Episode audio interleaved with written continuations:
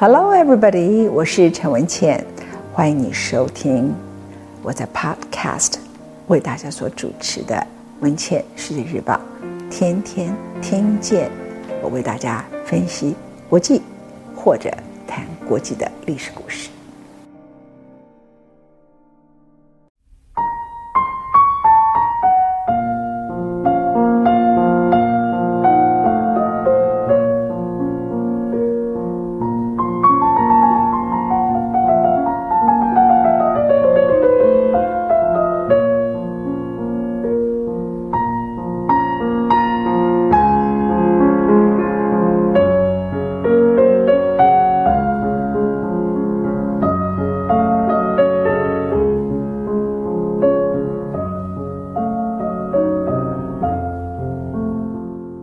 我是陈文倩，今天继续为大家讲丘吉尔的故事。上次谈到他为什么当上了首相，他六十六岁，而他有所准备。早在一九三五年，他就发表了重大的演说。当时英国人没有人理解他，甚至认为他讲的话无聊透顶。而英国欢迎的是张伯伦，他出卖了捷克。和希特勒达成了协议，英国人想要避战，后来被称之为叫“绥靖政策”。可是当时英国人说，这是我们的时代和平。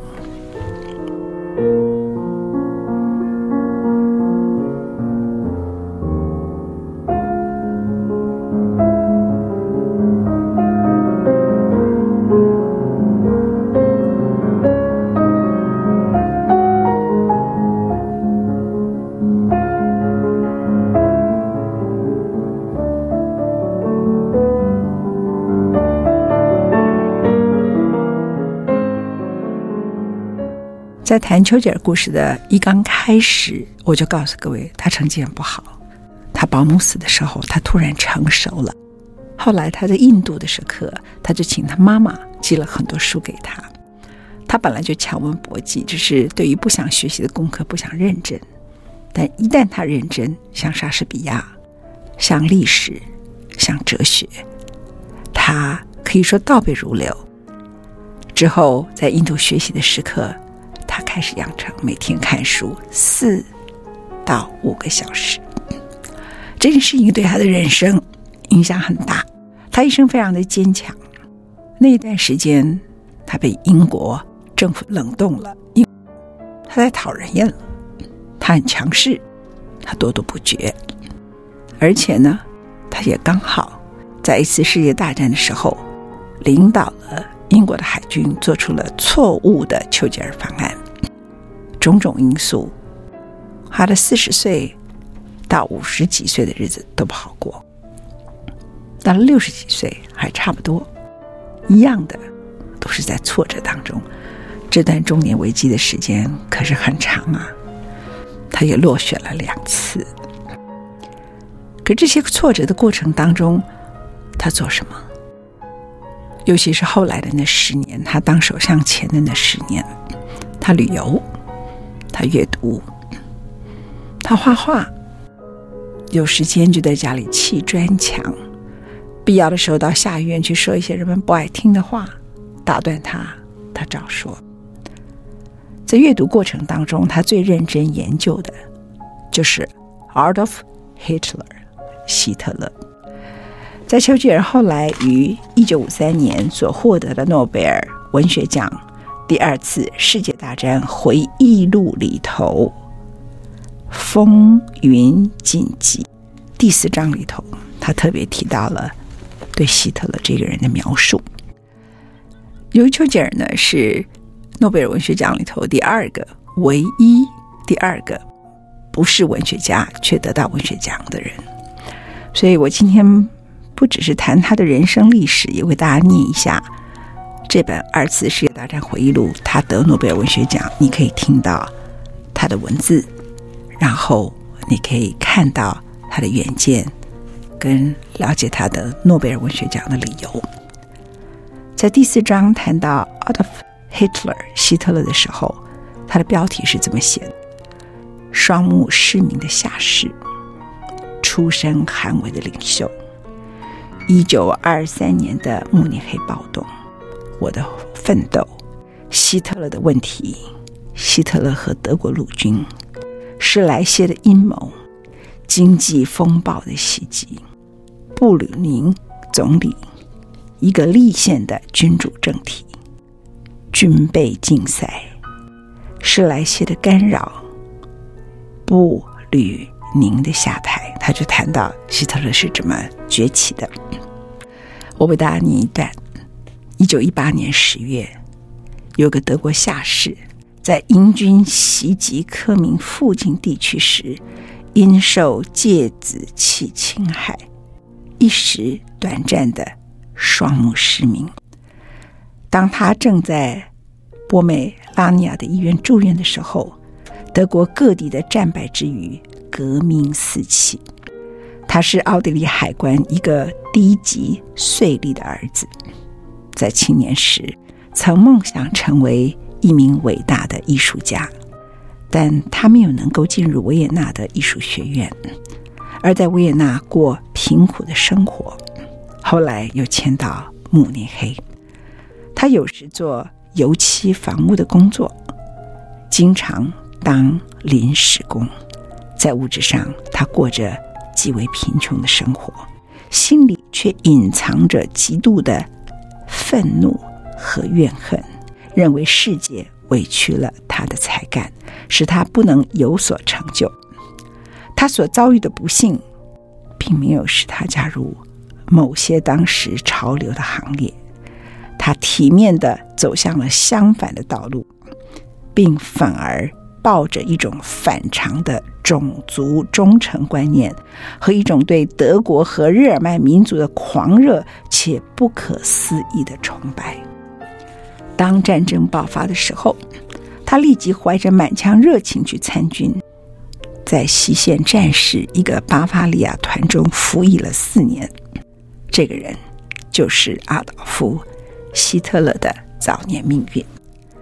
一九一八年冬季。当他双目失明、无依无靠的卧病在医院时，他觉得自己个人的失败，似乎和整个日耳曼民族的苦难分不开了。战败的震惊、法律和秩序的瓦解、法国人的胜利，使这个伤势渐渐痊愈的团传令兵陷于极度痛苦之中。他身体衰弱，他面容憔悴。但从此却产生出一种异常的、可以决定人类生死命运的无可估量的精神力量。德国失败，在他看来，按通常的事理是难以理解的。他以为其中必有一个重大而恶毒的通敌阴谋。这个异域小兵只凭他自己狭隘的个人经验，独个儿苦思苦想，要推究这场。灾祸的原因。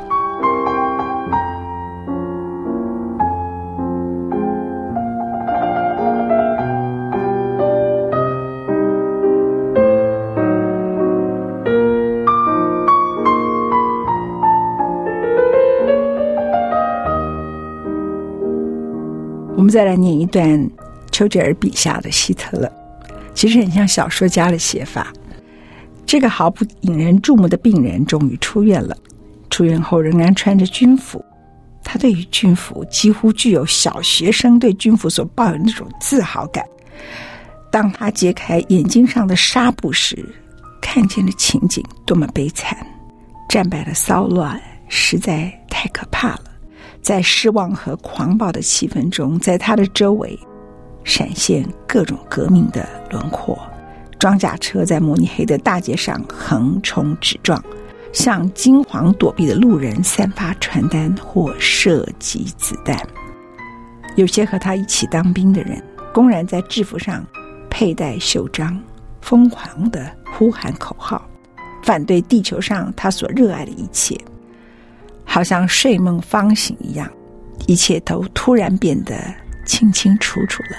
不止他看得见，他还认为。他看见了阴谋，那个答案就是犹太人。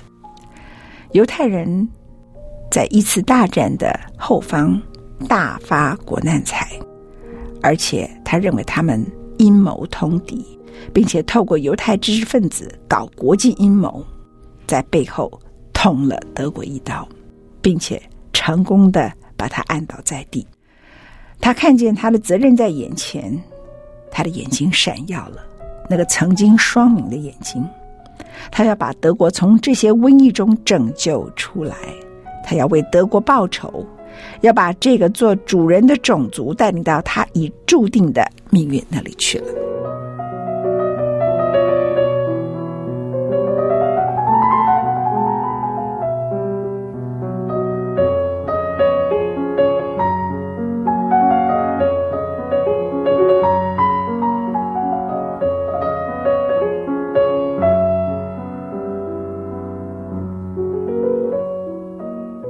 接着是丘吉尔笔下，他对希特勒信仰的评论。他提到他的书籍《我的奋斗》，他说那是一个信仰和战争的经典，夸张、冗长、杂乱文章，但是他却鼓舞了很多人。《我的奋斗》的主题很简单的，丘吉尔这么写着：人是一种战斗的动物。因而，国家作为战斗者的集合体，就是一个战斗的单位。任何有生命的有机体，如果停止它求生存的战斗，这个生命有机体就注定要灭亡。一个停止战斗的国家或种族，也同样注定要灭亡。一种种族的战斗力取决于它的纯粹性，因此必须排除任何外来的玷污。犹太种族由于它遍布全世界，必然是和平主义和国际主义的。和平主义是十恶不赦的罪孽，因为它意味着生存竞争中的种族投降。所以，每一个国家的首要责任就是使群众国家主义化。在个人方面，智慧并不重要的，意志和决心才是一个人最主要的品质。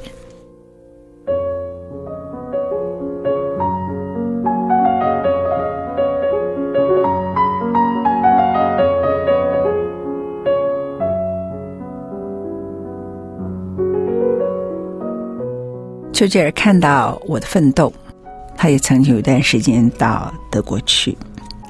一九三二年的夏天，他写完了一本传记，叫《马尔波罗传》。反正那一段时间呢，他是个被冷冻的人，他就回到了年轻时候写书的生涯。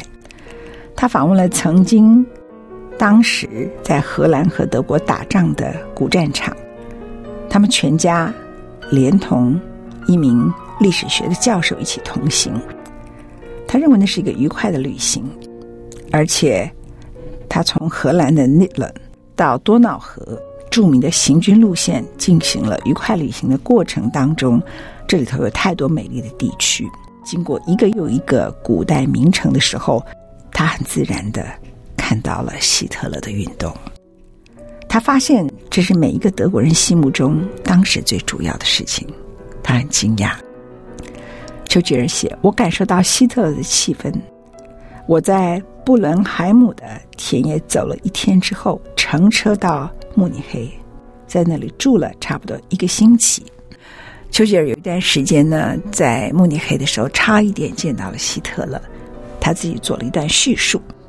他说：‘我住在慕尼黑的旅馆里面，有一个不速之客来拜访我们中间的一些人，他是腾格尔先生。’他说了一大堆关于。”领袖的事，看来他与领袖有密切的关系。看上去他是一个精神饱满又健谈的人，而且操着流利的英语，因此我就邀请了他共进晚餐。他为我们生动地讲述希特勒的见解和活动，说的好像着了魔一样。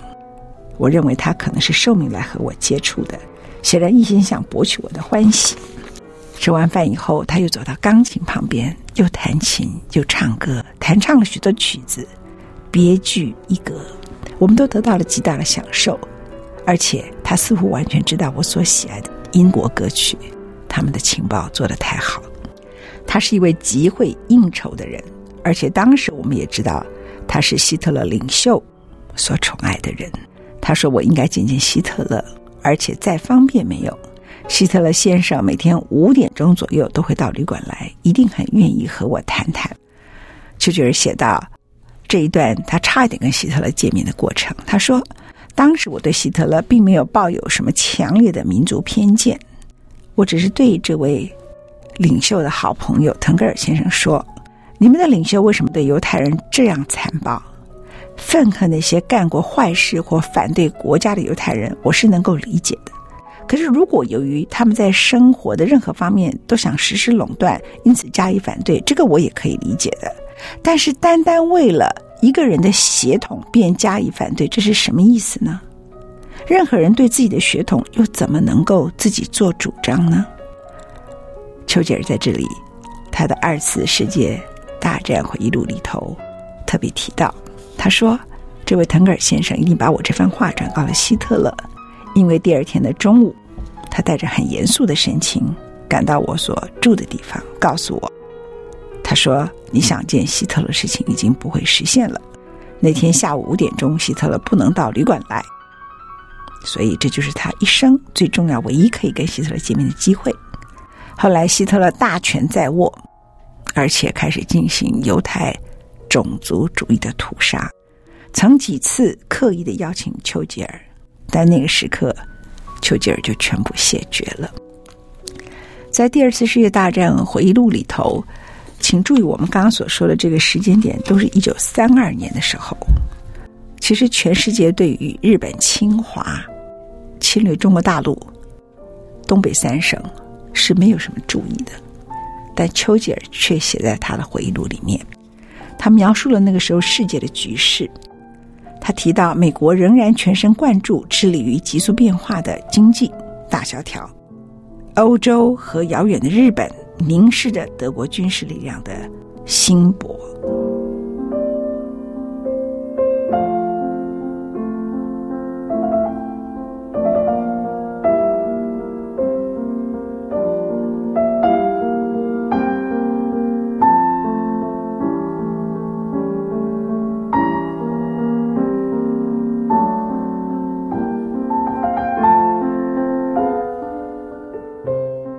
欧洲方面，胜利者与战败者之间的战争实力对比，在那个时候慢慢发生了转变。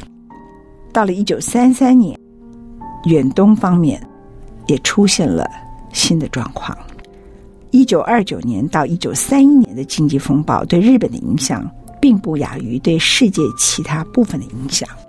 丘吉尔在他的书里头其实很认真的考证，自一九一四年以来，日本的人口由五千万增加到七千万，他的冶金工厂由五十家增加到一百四十八家，生活的费用不断上涨，稻米的生产却停滞不前，输入粮食又非常昂贵，原料和国外市场需要日益迫切，在严重的。经济大萧条的期间，英国和其他四十个国家都不得不采取高关税政策，以抵制其他的日本货物。而中国不仅一向是日本棉织品和其他工业制品的主要输出市场，也几乎是日本取得煤和铁的唯一的来源。因此，重新控制中国成了日本在那个时刻。面对大萧条的主要目标，他在他的二次大战回忆录里头叙述整个一九三一年的过程。一九三一年九月，日本以一次地方性的骚乱为借口，占领了沈阳和南满铁路的沿线各地。一九三二年一月，日本要求中国解放一切反日团体，经中国政府拒绝后，日本于一月二十八日在上海公共租界以北登陆。中国进行了英勇的抵抗，虽然缺乏飞机、反坦克炮和任何现代武器，但仍然坚持抵抗达一个月以上。一九三二年，日本成立了满洲傀儡国。一年以后，中国的热河省又被兼并，而且日本军队深入到没有设防的区域，直达长城。这种侵略行动是和日本远东势力的增长以及他在海洋方面所取得的新的海军地位是一致的。日本对华的暴行从第一枪开始就在美国引起强烈的反对，但美国的孤立政策却采取了极强的态度。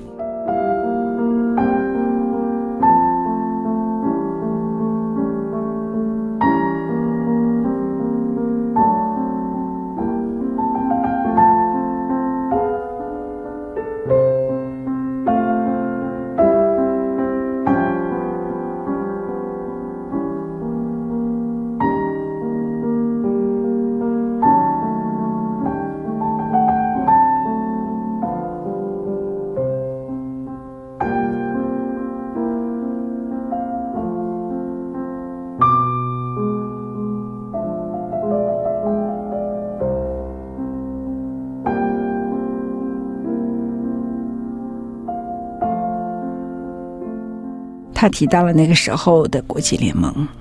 国际联盟在一九三三年二月的时候，虽然宣布不承认满洲国，但并没有对日本进行制裁，也没有采取任何的行动。日本呢，一九三三年三月二十七号退出国际联盟。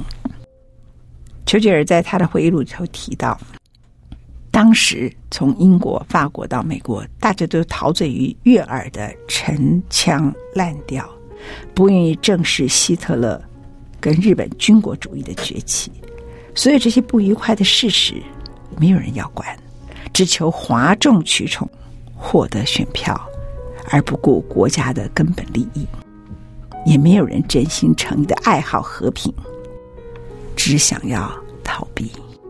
以为逃避就可以换来和平，一提到欧洲问题就感到厌烦，那种强烈的妥协主义支配当时英国的工党，而英国的自由党人又热衷于不切实际的想法。昔日战时伟大的领袖劳合乔治没有办法继续为他的事业奋斗，所有这些都勾画出当时英国的昏庸愚昧。萎靡不振，还有美国也是如此。这里头没有诡诈，但罪责难逃。虽无恶意或阴谋，但对世界之陷入恐怖和悲惨的境地，却产生了关键性的作用。它也注定了未来更大的恐怖，更大的悲惨。终于爆发了人类所经历无可比拟的世界大战。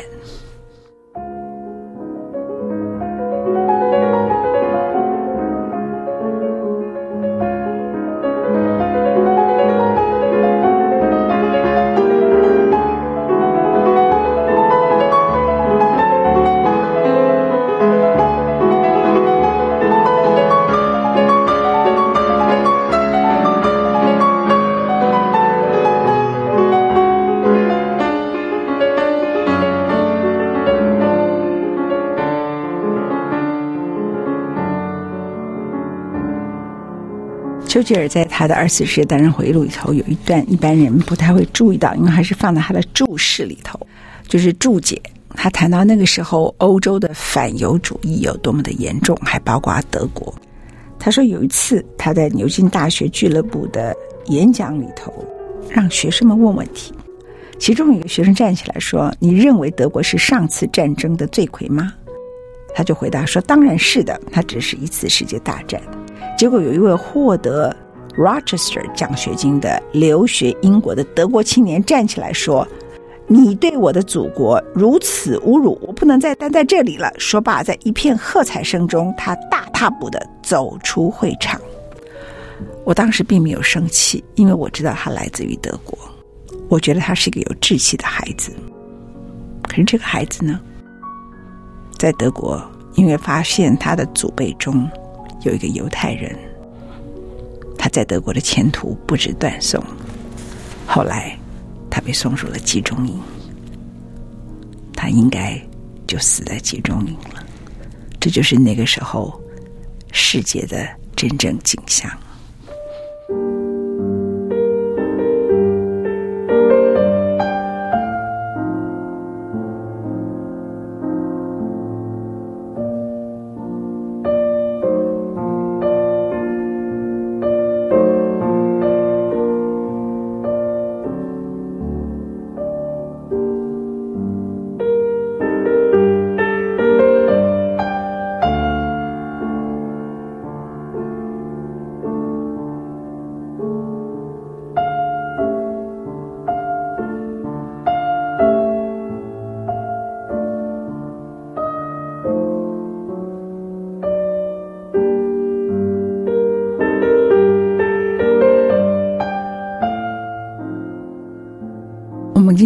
特别的为大家阅读了丘吉尔所描述的二次世界大战怎么样开始，然后他很细腻的谈到当时他所看到的德国的跟希特勒的跟他对德国反犹的一些相关的描述。